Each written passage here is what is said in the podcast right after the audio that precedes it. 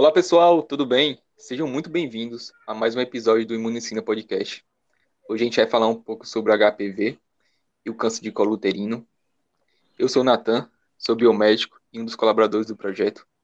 E além de mim, o Gabriel também vai estar intermediando esse podcast. E aí, Gabriel, tudo bem? E aí, rapaziada, beleza? Meu nome é Gabriel Caetano, sou colaborador do projeto Imunicina e sou biomédico. Bom, é, hoje também vai ter a honra de conversar com o João Victor, a Silva Bezerra.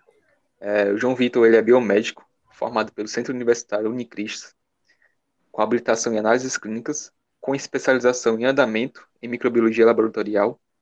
É mestre e doutorando em patologia através do programa de pós-graduação em patologia da Universidade Federal do Ceará, na linha de pesquisa em oncologia.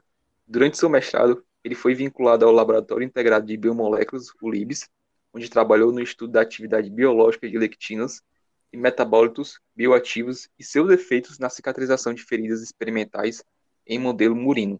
Atualmente, durante o doutorado, desenvolve pesquisas relacionadas ao HPV, bem como detecção, genotipagem e possíveis biomarcadores para lesões cervicais. Olá, João Vitor, tudo bem? Seja muito bem-vindo. Opa, tudo bem, Natan? Eu acho que depois dessa apresentação, né, não preciso falar mais nada. João Vitor, a, a gente agradece bastante por ter aceitado o convite da gente para falar um pouco sobre HPV, que é um tema bem importante. Tá? Então vamos lá começar? Na verdade, eu que agradeço, né? Porque eu sei o quanto esse projeto é importante, o Imunicina, e é um projeto também que eu faço parte do grupo de colaborador. E é assim, eu só tenho a agradecer também pelo convite, certo? É, então, João Vitor, a gente queria falar sobre o HPV e o câncer colo de útero, e a primeira pessoa que a gente pensou foi você, justamente porque você desenvolve pesquisas relacionadas a essa área né, do HPV. Mas, primeiramente, o que é o vírus HPV e por que, que ele leva esse nome? Gabriel, uh, o HPV é uma sigla em inglês para o papiloma vírus humano, que na verdade são vírus relativamente pequenos, com cerca de mais ou menos 8 mil pares de base.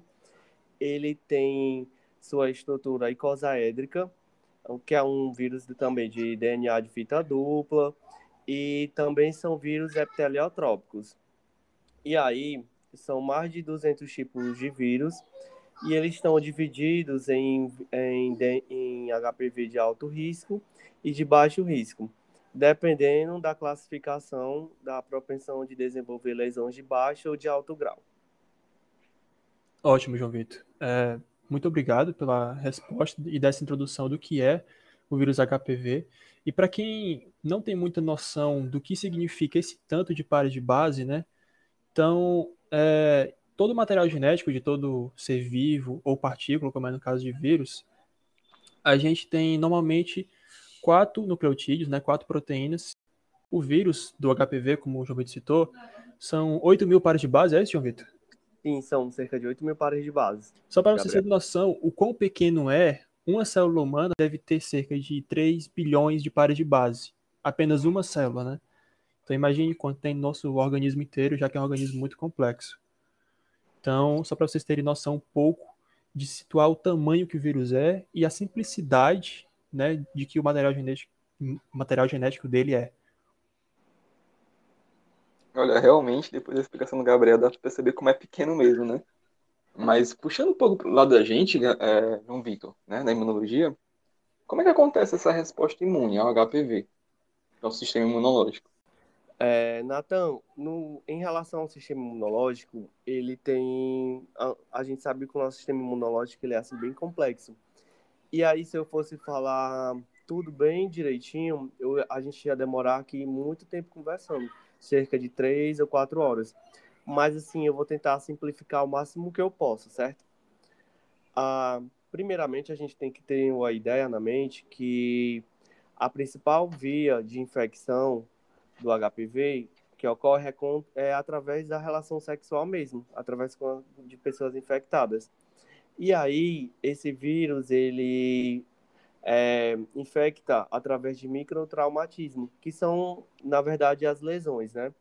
E aí ele infecta as células do tecido epitelial, que aí a gente sabe que as células do tecido epitelial ele é composto por, pelas células basais, parabasais, intermediária e as superficiais. E aí, é, essa, nas células basais, eles se tornam o principal alvo assim do, do vírus, e aí ele estabelece no núcleo da célula infectada uma forma episomal. O que é essa forma? Ele fica não integrado ao genoma, que aí é uma das possíveis causas, né? A pessoa sabe que tem um que não tem um HPV, na verdade, porque ele fica lá nessa célula basal e ele não causa nenhuma complicação, fica lá e aí ele passa despercebido, na verdade, pelo nosso sistema imunológico.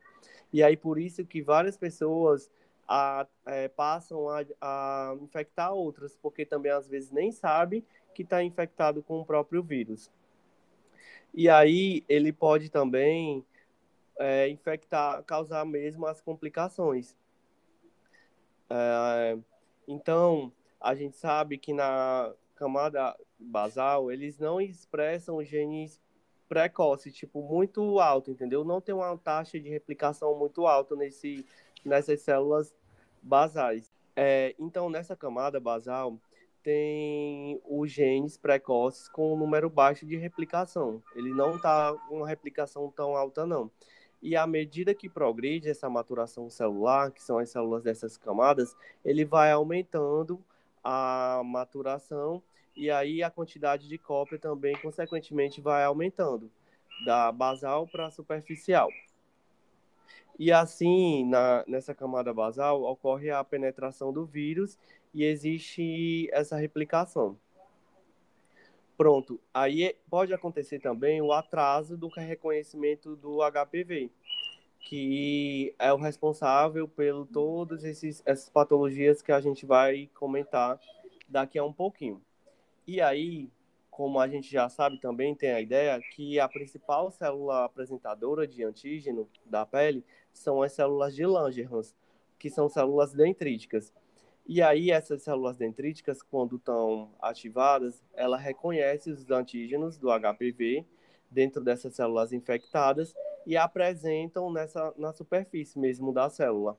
E aí o que é que essa célula faz? Ela migra através do lá dos canais linfáticos, pelos linfonodos, que são regionais, né, dependendo do local, que a gente sabe que não o vírus não infecta necessariamente as regiões é, genitais. A região também oral, por exemplo, ela infecta.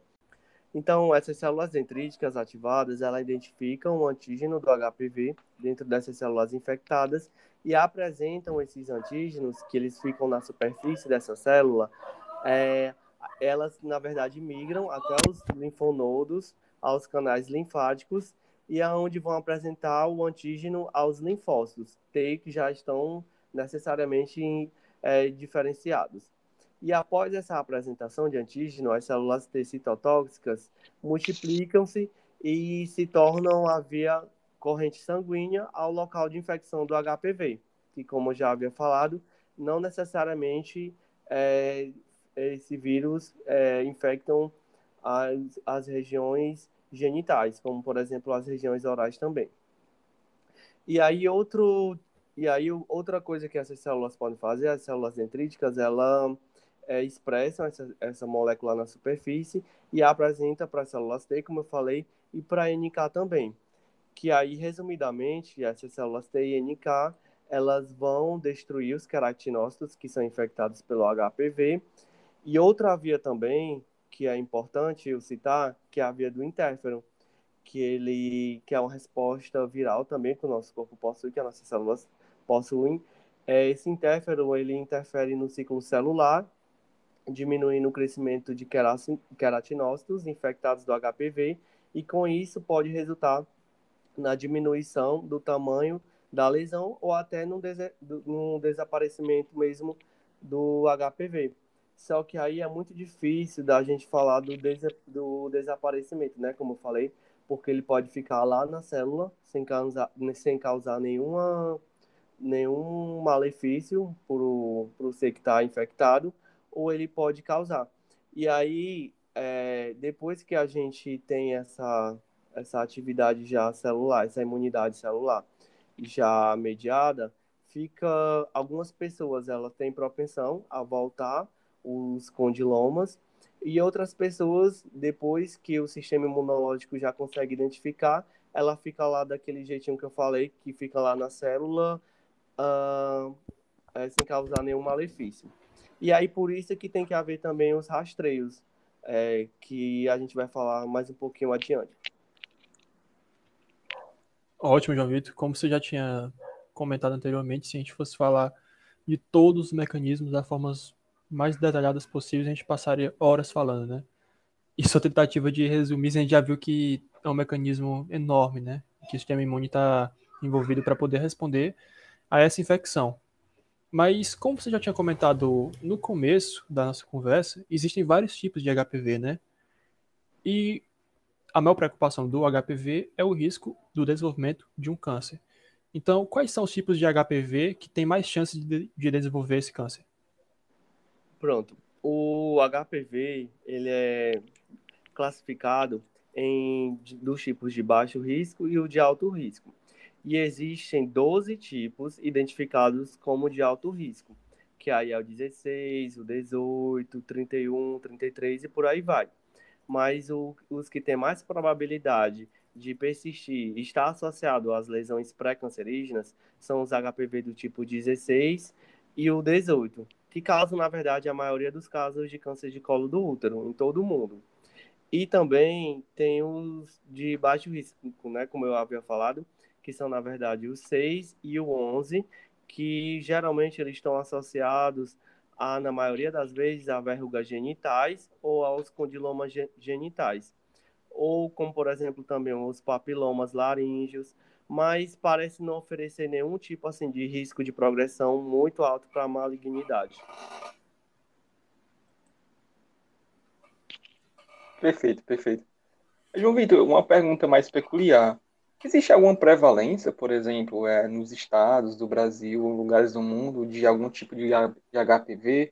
Como você mesmo falou, existem vários tipos de HPV, né?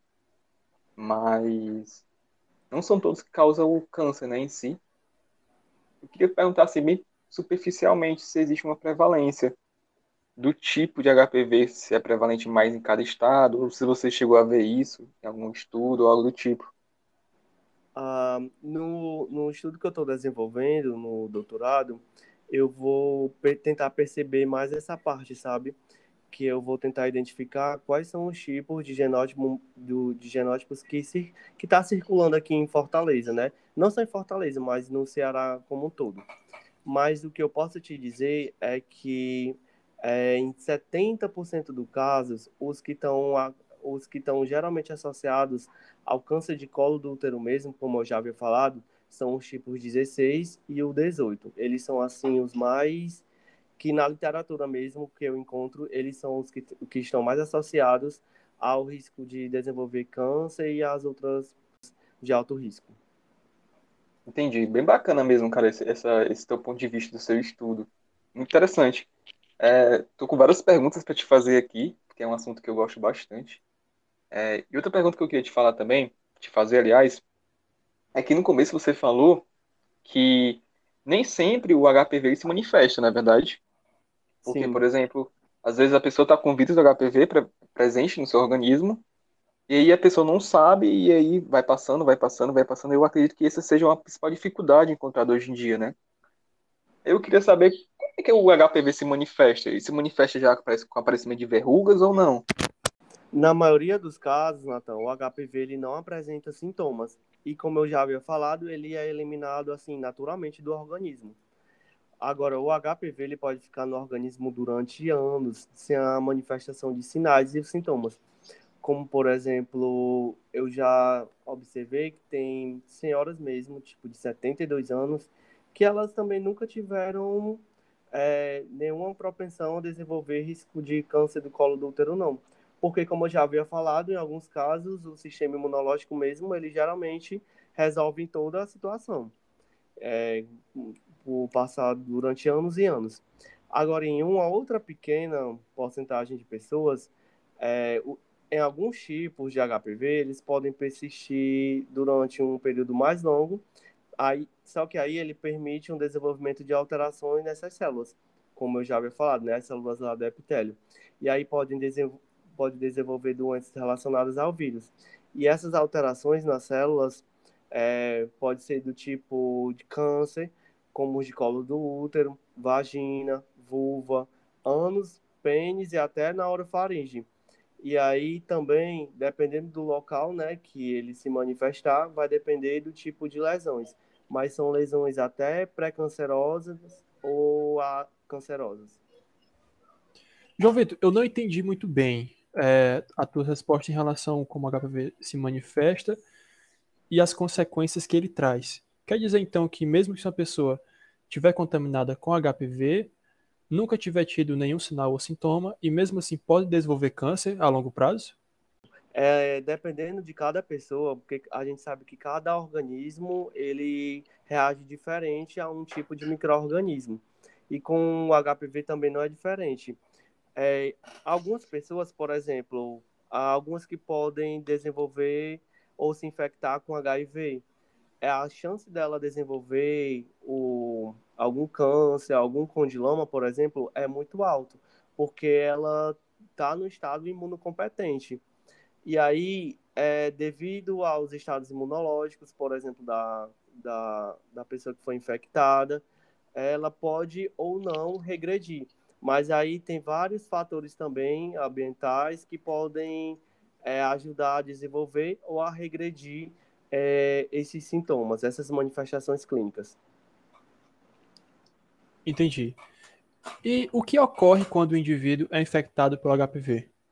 Tipo, você é, teve uma, uma relação sem uso de, de um meio que prevenisse você de pegar algum IST, e aí, a pessoa foi infectada. O que ocorre no organismo da pessoa?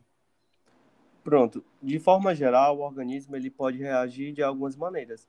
A primeira, como eu já falei, ele consegue eliminar o vírus naturalmente sem que ocorra nenhuma manifestação clínica, ou ele pode também, que é num número bem menor de casos já, o vírus pode se multiplicar e então provocar o aparecimento dessas lesões, como por exemplo as, as verrugas genitais, que são as verrugas que são visíveis a olho nu, ou as lesões microscópicas, que são só visíveis através dos aparelhos, né, com lente de aumento, e também ah, sabe-se que essas verrugas, elas também são altamente contagiosas.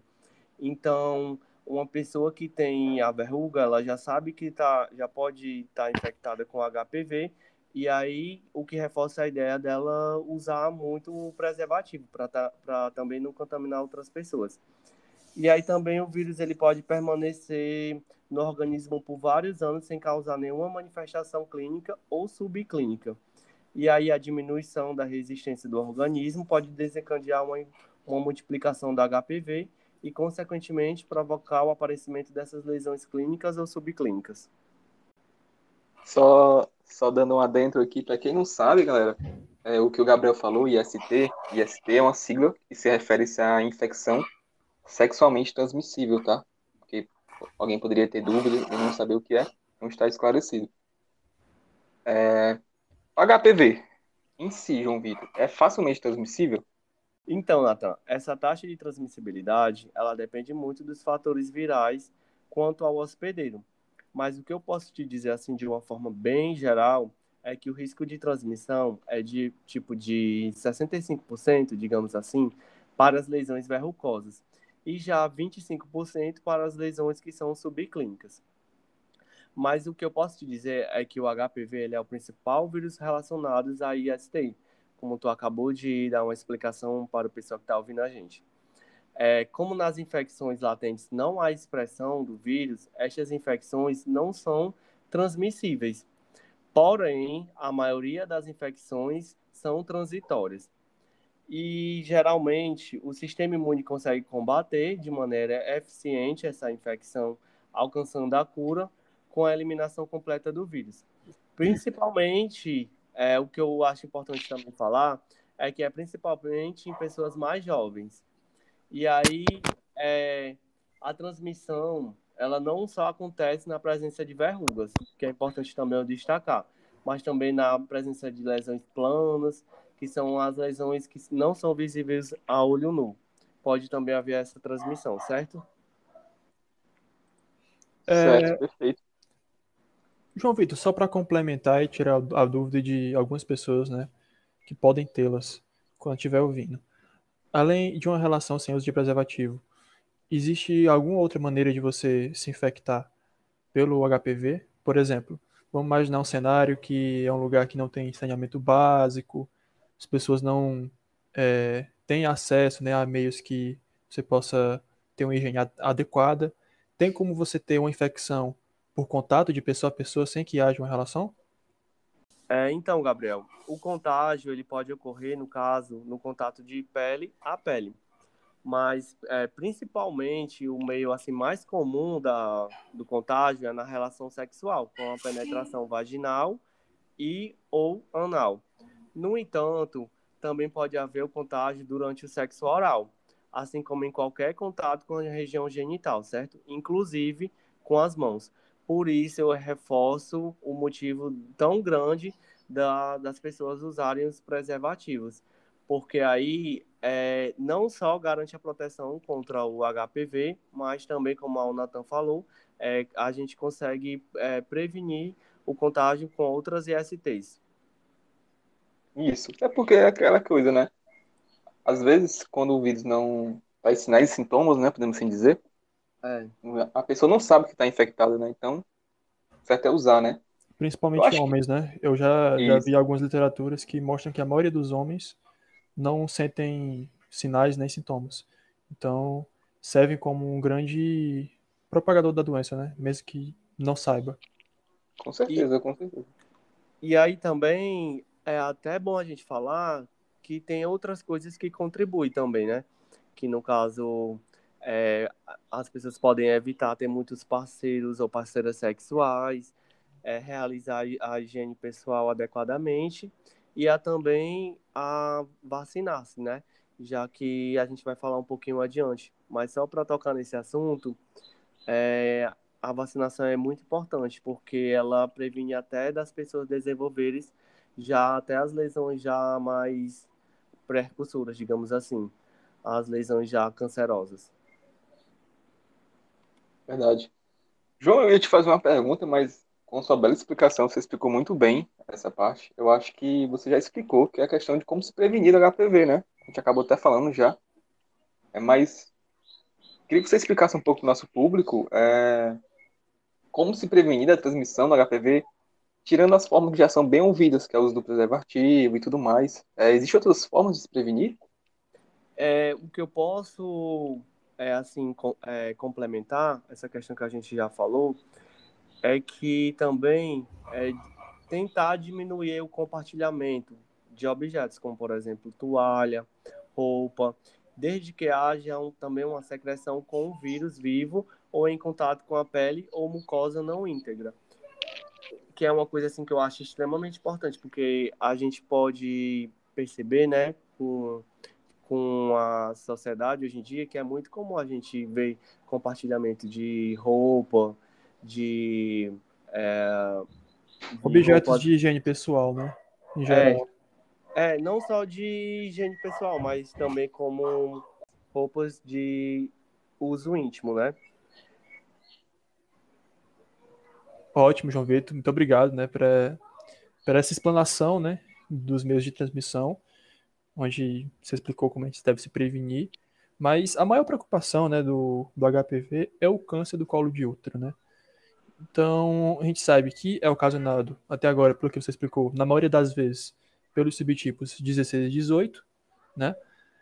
Que, na maioria das vezes, é, são os que estão mais relacionados com as lesões cancerosas. Mas o que é o câncer de colo de útero? Pronto. Como eu já havia falado lá no começo da nossa conversa, ele, esse vírus ele infecta as células do epitélio.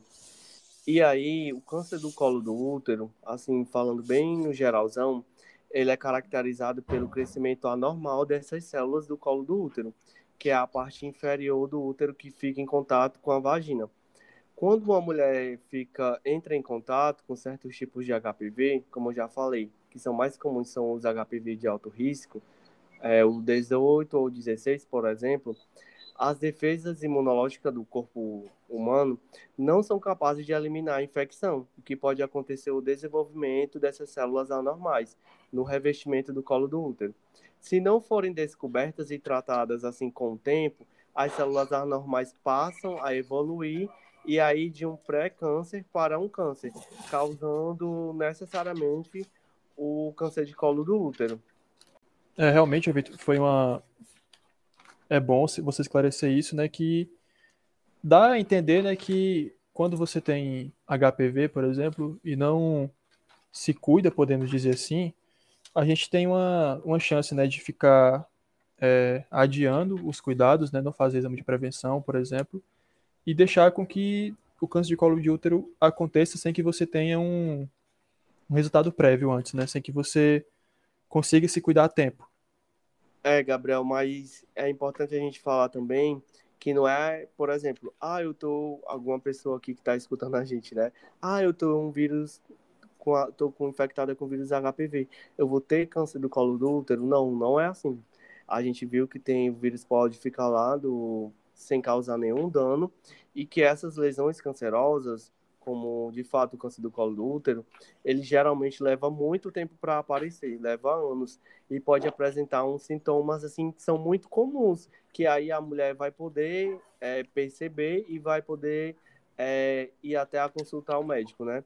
Então falando assim por cima, os aparecimentos mais comuns que acontecem são o sangramento vaginal, o corrimento e vi também uma pesquisa que a metade de todas as mulheres de, de, que são diagnosticadas com câncer do colo do útero tem entre pelo menos 35 a 55 anos, que como eu falei lá anteriormente, é, a, a comunidade mais jovem ela consegue, é, digamos assim, eliminar o vírus ou é, ficar de uma forma latente. Já as mulheres que, com o passar do tempo, elas vão tendo as células imunossenescentes, e aí a, essas mulheres estão propensas a desenvolver o câncer do colo do útero.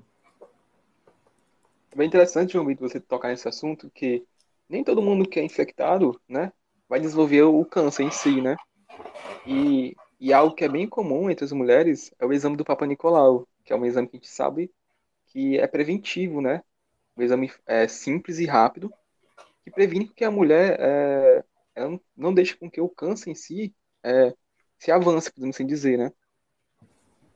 É, e eu queria perguntar para você, onde é possível realizar esses exames, né, preventivos do câncer de colo uterino?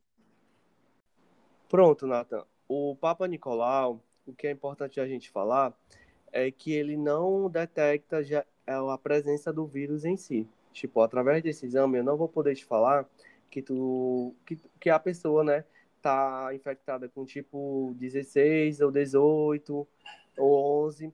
O que eu vou perceber através desse exame são as alterações que o vírus causa nas células, que através dos esfregaços eu vou poder identificar as células e as lesões que ele que o vírus causa. E aí, uh, essa esse exame ele pode ser feito preferencialmente pelas mulheres entre 25 a 64 anos, que são as mulheres que têm mais propensão de desenvolver o câncer, que já tiveram uma atividade sexual assim bem intensa. Já nos dois primeiros exames, eles devem ser feitos com intervalo de um ano, porque aí, se os resultados forem anormais, o exame poderá ser feito a cada três anos, conforme isso também é tipo como se fosse uma diretriz do Ministério da Saúde. O exame é um procedimento assim muito seguro e que não causa muito incômodo. Eu, eu não, não é meu local de fala, né? No caso, no caso, falar que o Papa Nicolau não causa muito incômodo, mas ele não é realizado assim muito tempo não. Em alguns minutos já pode se coletar o material e, e formar mesmo o esfregaço e aí partir a coloração e aí ser detectado. Mas o que é importante falar é que os adolescentes que já iniciaram a sua vida sexual, eles devem consultar o médico ginecologista para o exame, para eles poder solicitar o exame e aí ele perceber essas alterações. Então, é, resumindo assim, as principais mulheres que, que são preferencialmente que podem ser feitos exames são relativamente mulheres entre 25 a 64 anos. E uma pergunta é que o exame é oferecido pelo SUS, né? É, ele é um exame oferecido pelo SUS. Não só o exame, mas também o tratamento, viu, Natan? É importante falar também que o até o tratamento ele é oferecido pelo SUS.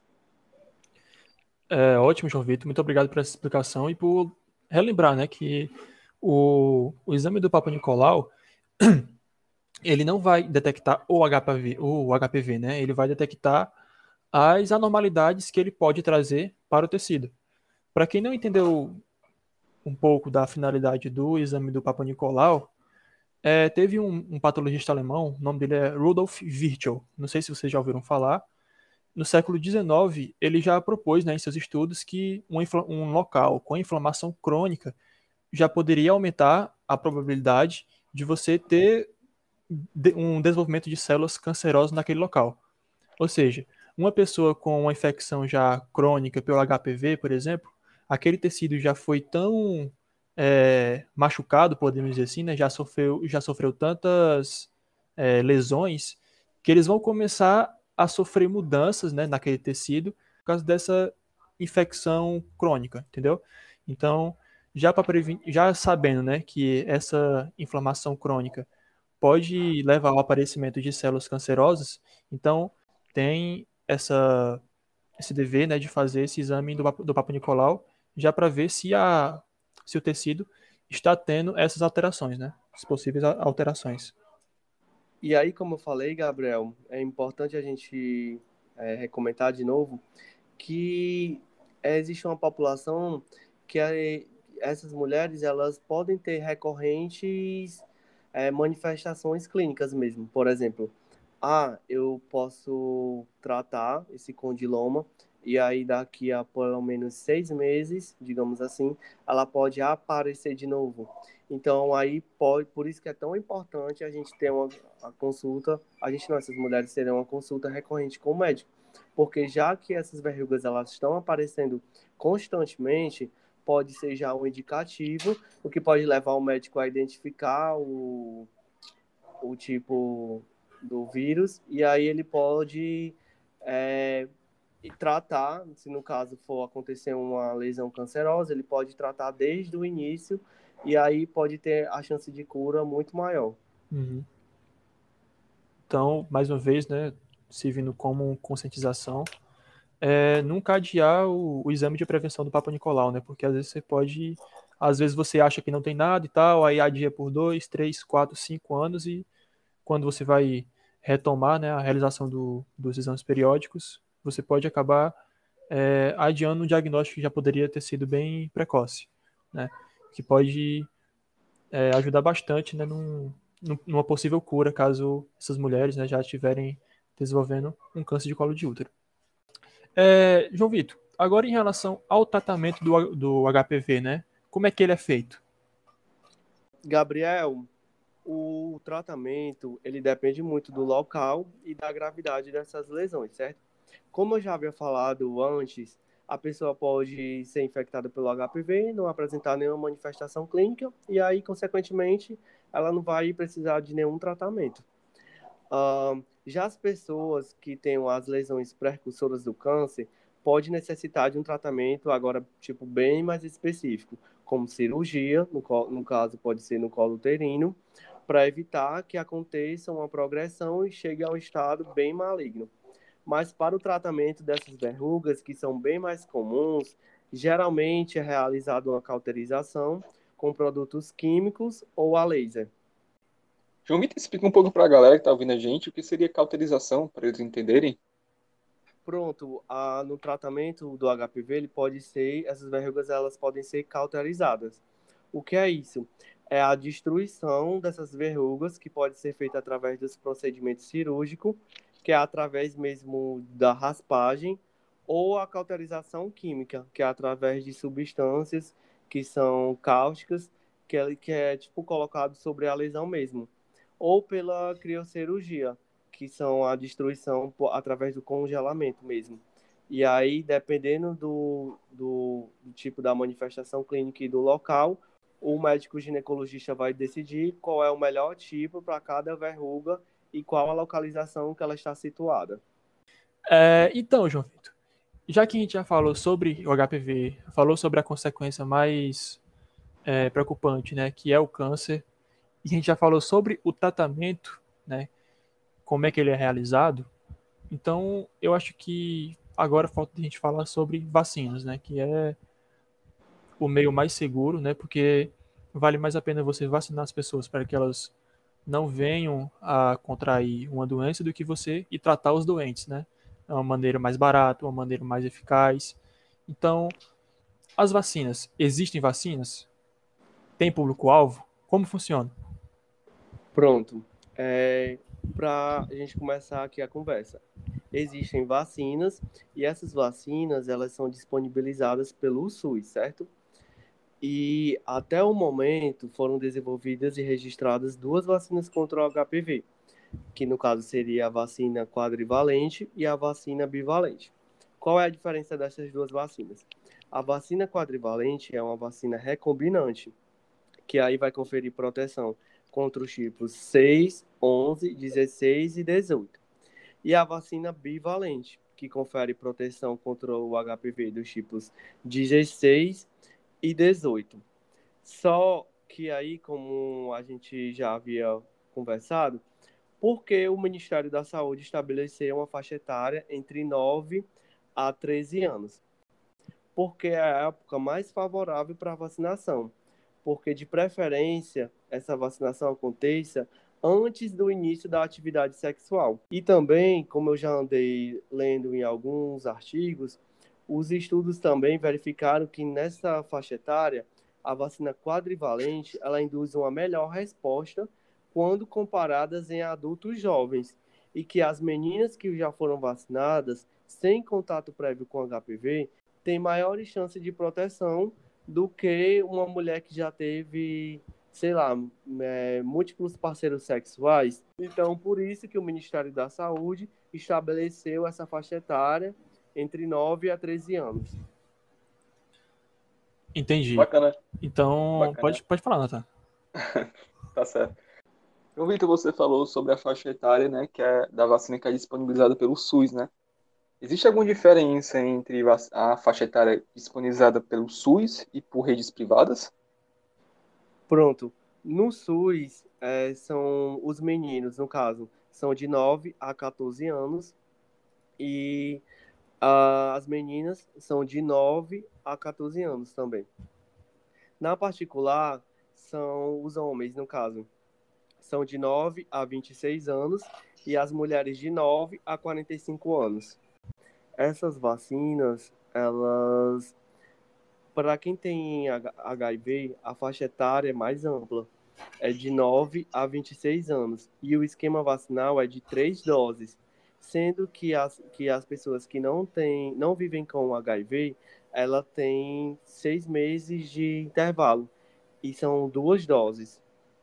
Deu para entender? Sim, perfeitamente. Certo. E aí, no caso dos portadores de HIV, é necessário apresentar a prescrição médica e o comprovante que, que, que realmente é infectado com o vírus do, do HIV. João Vitor, é, no começo da nossa é, bate-papo sobre vacinas, né, que a gente começou a falar um pouco mais, o Gabriel frisou algo bem importante, que é a questão da vacinação ser uma prevenção, né? É, é interessante a pessoa tomar a vacina antes para se prevenir de algo pior, né? É, eu queria te perguntar, porque eu acho que seria um, algo a se abordar de extrema importância para quem está ouvindo a gente agora, que é a questão de a pessoa vacinada contra HPV, a vacinação em si, ela contra HPV, ela substitui aquele exame que a gente falou mais, mais cedo sobre o Papai Nicolau, o exame preventivo, ou a pessoa deve se preocupar ainda a fazer o exame Papai Nicolau? Não, gente, pelo amor de Deus, não, nada substitui, não. Porque é bom deixar bem claro, né? É importante a gente lembrar que a vacinação é uma ferramenta de prevenção primária e ela não substitui o rastreamento do câncer do colo do útero é, nessas mulheres. As meninas vacinadas só terão recomendação para o rastreamento quando atingirem a faixa etária preconizada para o exame de Papa Nicolau e já tiveram também a vida sexual ativa. E é imprescindível manter a, realiza a realização do exame preventivo, que no caso é o Papai Nicolau, né? Porque as, as vacinas elas protegem apenas contra dois tipos oncogênicos de HPV, que são responsáveis também por 70% dos casos de colo do útero.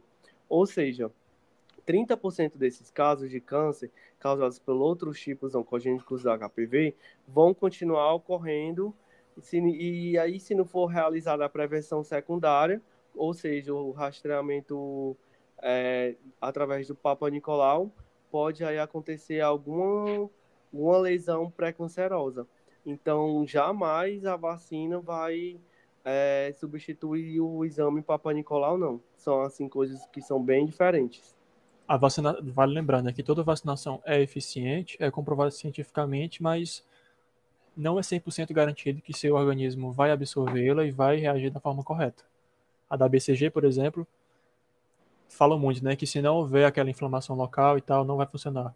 A da Covid, por exemplo, a gente vê agora que algumas vacinas você tem 50% de chance de não ter mais a doença, mas 100% de chance de não ter caso grave, entendeu? Então, cada vacina tem sua eficácia própria, né? Então, a vacina é feita para funcionar, mas nem sempre o seu corpo vai conseguir absorvê-lo da forma correta. Então, mesmo que você seja vacinada, contra HPV, por exemplo, isso não impede que você vá lá e faça exame de Papa Nicolau constantemente, né, no, no período pré-determinado. Sim, Gabriel. É, tipo assim, imprescindível manter a prevenção contra as doenças transmitidas por via sexual. Como, por exemplo, também a gente está falando só de HPV, mas tem o HIV, tem a sífilis, por exemplo, a hepatite B. E uma pessoa vacinada, como eu já falei anteriormente, ela fica protegida contra alguns tipos de HPV que estão contidos na vacina. Como só para relembrar de novo, a vacina bivalente 16 e 18 e na vacina quadrivalente 6, 11, 16 e 18. Só que existem mais de 150 tipos diferentes de HPV, dos quais 40 podem infectar o trato genital. Então aí tem muitos genótipos que podem realmente infectar o corpo, né?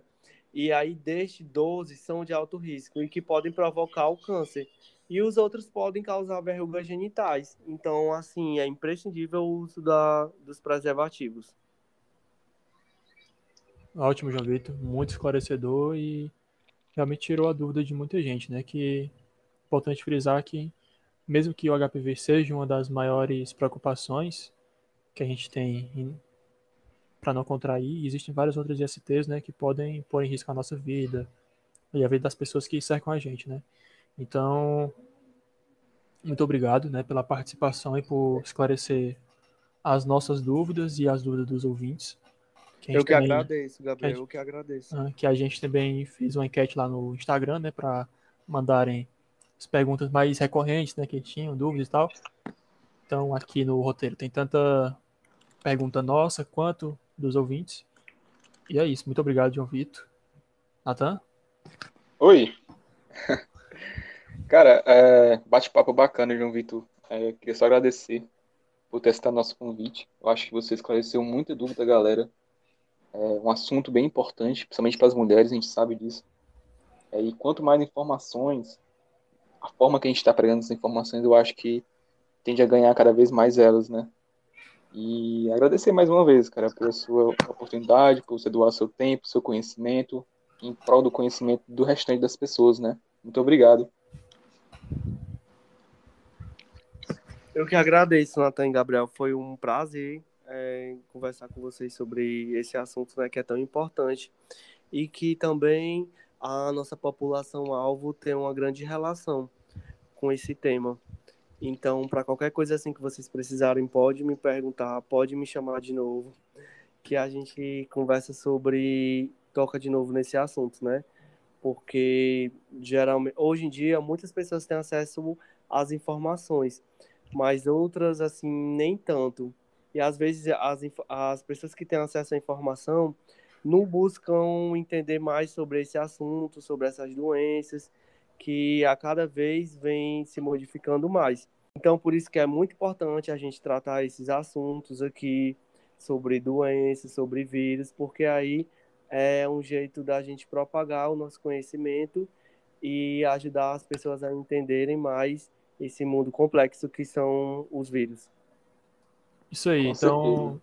mais uma vez, né, reforçando a importância de a gente falar sobre isso. O carcinoma cervical, segundo uma das literaturas que eu pesquisei, é o segundo câncer mais comum em mulheres, né?